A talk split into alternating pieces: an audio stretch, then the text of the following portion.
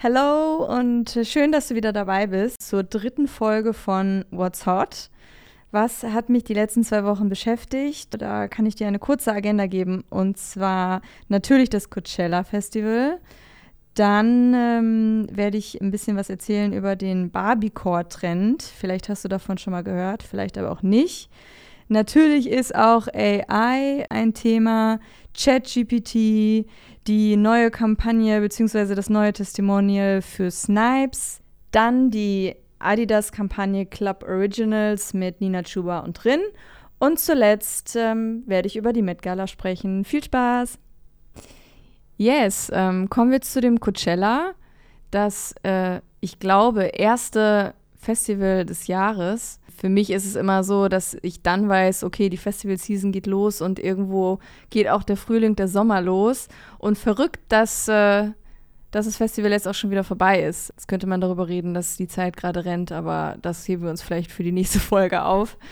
Zum Festival generell erstmal, also Coachella ist, denke ich, jedem ein Begriff, aber es ist ein Indie-Pop, Rock, Electronic und Hip-Hop-Festival in dem Valley in Kalifornien. Und ähm, es gibt es insgesamt äh, oder ja, gestartet seit 1999, aber erst seit 2012 ist es so, dass es das Festival an zwei Wochenenden hintereinander gibt mit dem gleichen Line-up.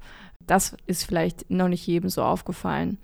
Ähm, ich habe das Line-up gerade auch vor mir und man muss sagen, es waren echt krasse Leute da. Also natürlich Headliner Bad Bunny, Blackpink, das heißt zum ersten Mal eine K-Pop-Band als Headliner. Frank Ocean war da, Rosalia, Björk, Metro Boomin, Labyrinth, äh, Willow Smith und viele, viele mehr. Also insgesamt echt ein gutes, gutes ähm, Line-up.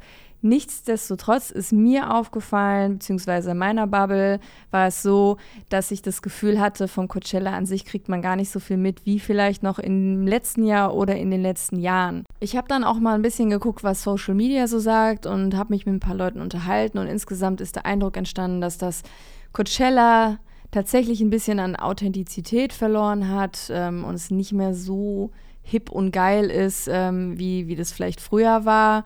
Natürlich finden auch noch Side-Events statt und auch ähm, teilweise sehr coole Side-Events. Einige Besucher gehen auch nur noch zu diesen Partys.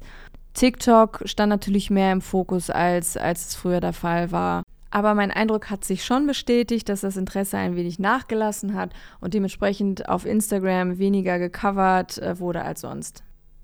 Was aber definitiv gecovert wurde, war der Auftritt von Frank Ocean was auch daran liegen mag, dass es der erste Auftritt seit sechs Jahren war.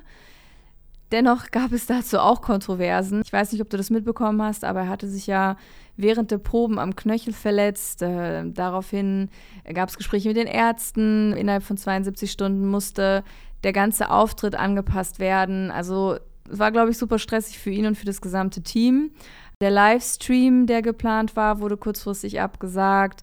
Er kam dann verspätet ähm, auf die Bühne. Also alles stand gefühlt äh, unter einem schlechten Stern. Das hat sich auch in dem Feedback ein bisschen wieder gespiegelt. Es gab sehr viele positive Stimmen, so zum Beispiel auch von Justin Bieber, aber auch viele kritische. Am zweiten Wochenende hat er dann gar nicht mehr performt und auch seine Ärzte gehört. Die meinten, aufgrund der Verletzung dürfe er nicht auftreten. Frank Ocean hat sich aber gemeldet und er hatte geschrieben, das lese ich einmal kurz vor. It was chaotic. There's some beauty in chaos. It isn't what I intended to show, but I did enjoy being out there and I will see you soon. Was natürlich Lust macht auf mehr Auftritte von ihm. Auch gefreut habe ich mich sehr über Zendaya. Sie ist am zweiten Coachella-Wochenende aufgetreten. Es war ihr erster Live-Auftritt als Sängerin seit sieben Jahren, gemeinsam mit Labyrinth. Ihn kennst du vielleicht durch den Euphoria Soundtrack und sie haben zusammen I'm Tired performt. Den Song hat sie auch mitgeschrieben und All for Us. Und äh, wie ich finde, hat sie sich im Nachgang auch super cute bei Instagram für die super liebe Audience bedankt.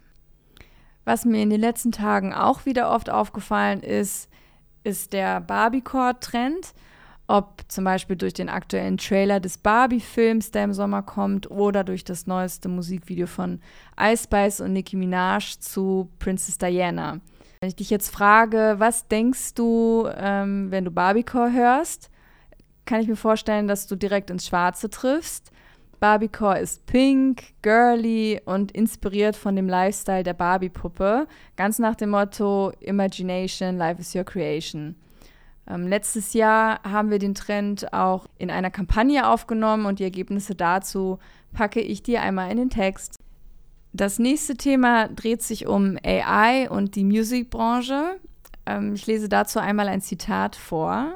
Äh, und zwar, ich habe KI benutzt, um einen Song von Drake featuring The Weeknd zu erstellen.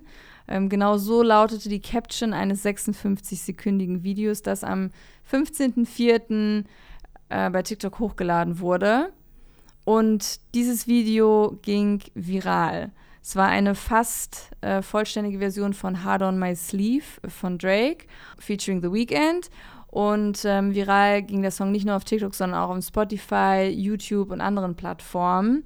Und ähm, das Verrückte daran ist, dass sogar die Labels reagierten und äh, den Song dann kurzfristig ähm, haben rausnehmen lassen. Das heißt, den Song findest du auch eigentlich nirgends mehr.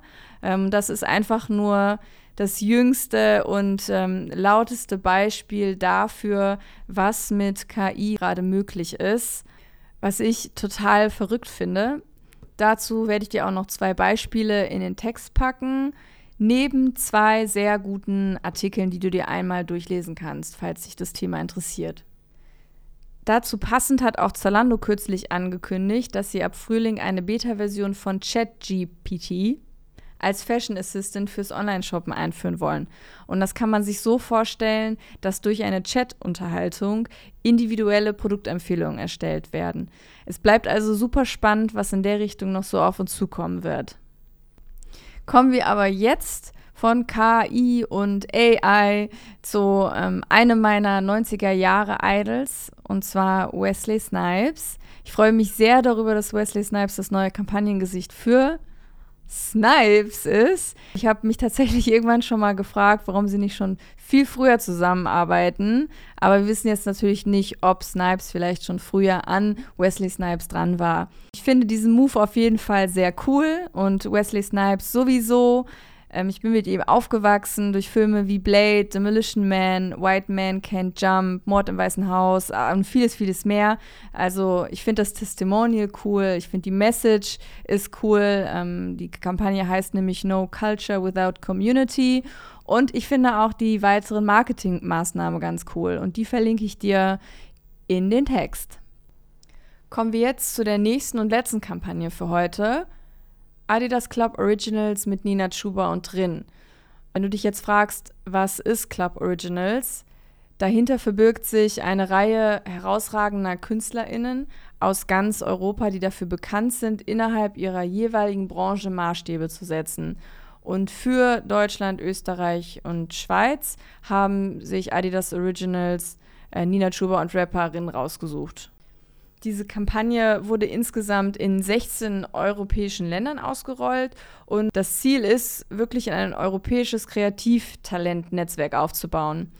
Dazu gab es auch ein cooles Event ähm, in Berlin am 13.04. mit über 500 Gästen. Es war sehr Y2K inspiriert. Äh, coole DJs haben aufgelegt. Es gab coole Aktivierungen. Tattoo-Künstler waren vor Ort. Und es sind auch noch weitere coole Dinge geplant, wie zum Beispiel Pop-up-Stores, Partys oder auch kreative Partnerschaften mit coolen Kollektiven in London, Paris, Madrid, Mailand. Wir können auf jeden Fall gespannt sein. Abschließend möchte ich noch einmal die Met Gala anteasern. Die findet ja immer am ersten Montag im Mai statt und fällt genau auf den 1. Mai. In diesem Jahr feiert die Met Gala die Ausstellung Karl Lagerfeld A Line of Beauty, eine Ausstellung zu Ehren von Karl Lagerfeld. Und die Gäste der Met Gala sind dazu aufgefordert, sich zu Ehren von Karl zu kleiden. Es kann also nur gut werden. Nice to know. Das dritte Mal in Folge wird es einen Livestream vom Roten Teppich geben und ich werde bestimmt in der nächsten Folge auch noch mal was zur Met Gala sagen.